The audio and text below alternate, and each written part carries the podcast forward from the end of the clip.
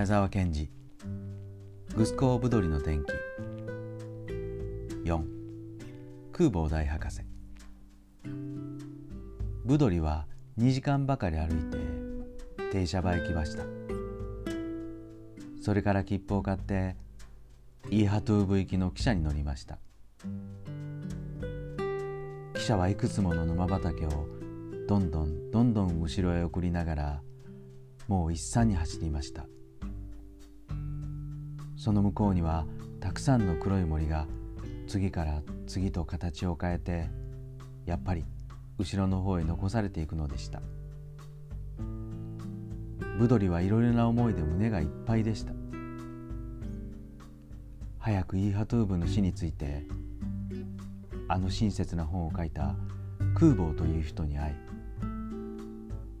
できるなら働きながら勉強してみんながあんなに辛い思いをしないで沼畑を作れるようまた火山の灰だの日照りだの寒さだのを除く工夫をしたいと思うと記者さえまどろっこくてたまらないくらいでした。記者はその日の昼過ぎイーハトゥーブの死につきました。停車場を一足出ますと地面の底から何かのんのん湧くような響きやどんよりとしたぐらいの空気。行ったり来たりするたくさんの自動車に。ブドリはしばらくぼーっとして突っ立っていました。やっと気を取り直してそこらの人に空母博士の学校へ行く道を尋ねました。すると誰へ聞いてもみんなブドリのあまり真面目な顔を見て吹き出しそうになりながら「そんな学校は知らんね」とか「もう五六丁行ってきて聞いてみな」とか言うのでした。そしてブドリがやっと学校を探し当てたのはもう夕方近くでした。その大きな壊れかかった白い建物の2階で誰か大きな声で喋っていました。こんにちは。ブドリは高く叫びました。誰も出てきませんでした。こんにちは。ブドリはあらん限り高く叫びました。するとすぐ頭の上の2階の窓から大きな灰色の顔が出て眼鏡が2つぎらりと光りました。それから「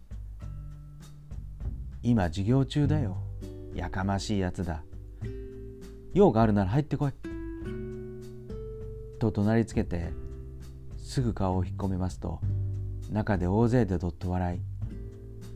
その人は構わずまた何か大声で喋っています。ブドリはそこで思い切ってなるべく足音を立てないように2階に上がっていきますと階段の突き当たりの扉が開いていて実に大きな教室がブドリの真正面に現れました。中にはさまざまな服装をした学生がぎっしりです。向こうは大きな黒い壁になっていてそこにはたくさんの白い線が引いてありさっきの背の高い眼鏡をかけた人が大きな櫓の形の模型をあちこち指さしながらさっきのままの高い声でみんなに説明しておりました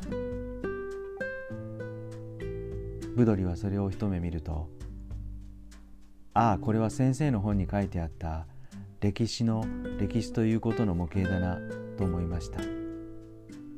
先生は笑いながら一つの取っ手を回しました模型はガチッとなって機体な船のような形になりました。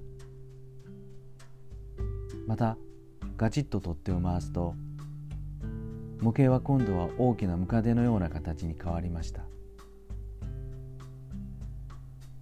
みんなはしきりに首を首を傾けてどうもわからんというふうにしていましたがブドリにはただ面白かったのです。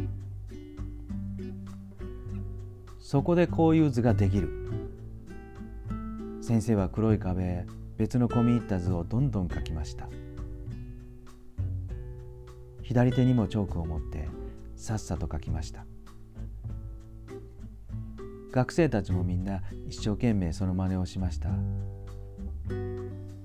ブドリも懐から今まで沼畑で持っていた汚い手帳を出して図を書き取りました。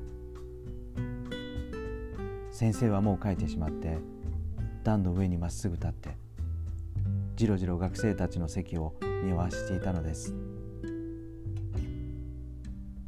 ブドリも書いてしまってその図を縦横から見ていますとブドリの隣で一人の学生が「ああああ」とあくびをしました。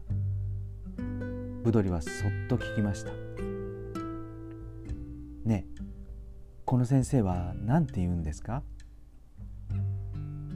すると学生はバカにしたように鼻で笑いながら答えました。空母大博士さお前知らなかったのかい？それからじろじろブドリの様子を見ながら初めからこの図なんか書けるもんか。僕でさえ同じ講義をもう6年も聞いているんだ。と言って自分のノートを懐へしまってしまいました。その時教室にパッと電灯がつきました。もう夕方だったのです。大博士が向こうで言いました。今や夕べははるかに来たり。石膏もまた全裸を終えた。諸君のうちの希望者はけだしいつもの例によりそのノートをば拙者に示しさらに数個の設問を受け所属を決すべきである。学生たちはわーっと叫んでみんなはバタバタノートを閉じました。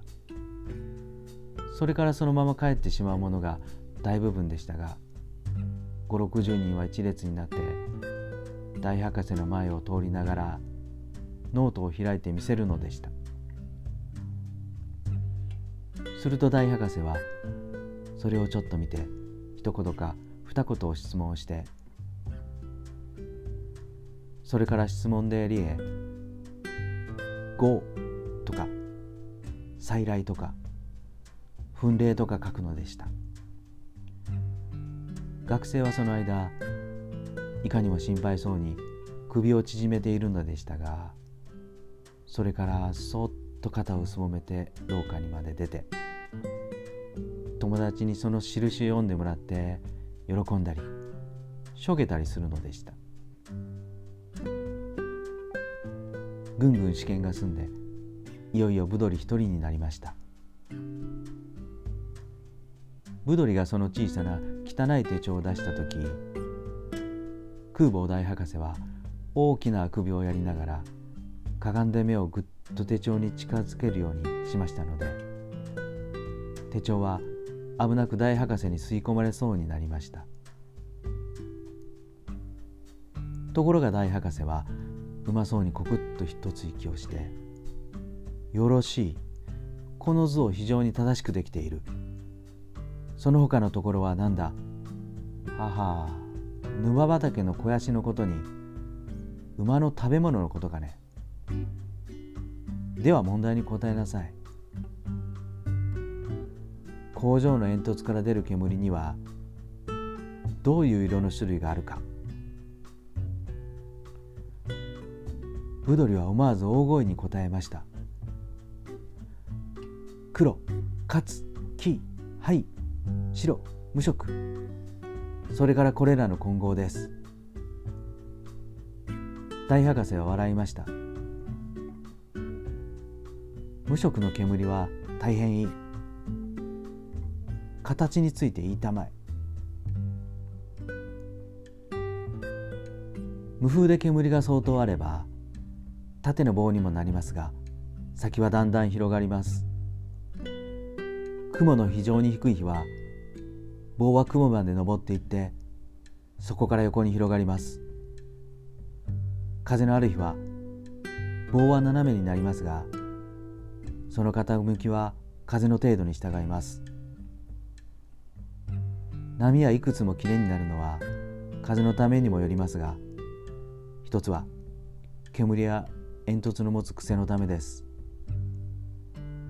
あまり煙の少ない時はコルク抜きの形にもなり煙も重いガスが混じれば煙突の口から房になって一方ないし四方に落ちることもあります。大博士はまた笑いました。よろしい。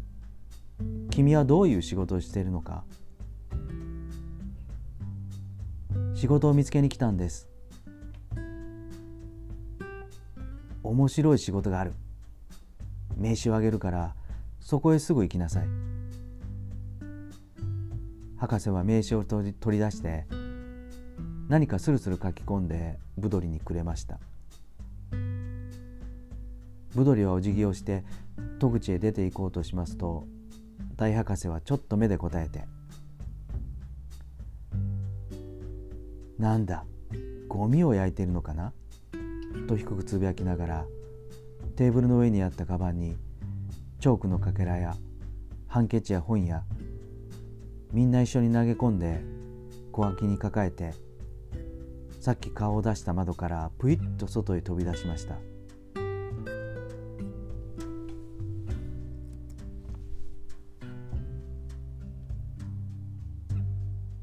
びっくりしてブドリが窓へ駆け寄ってみますといつか大博士はおもちゃのような小さな飛行機に乗って自分でハンドルを取りながらもう薄青いもやの込めた町の上をまっすぐに向こうへ飛んでいるのでした。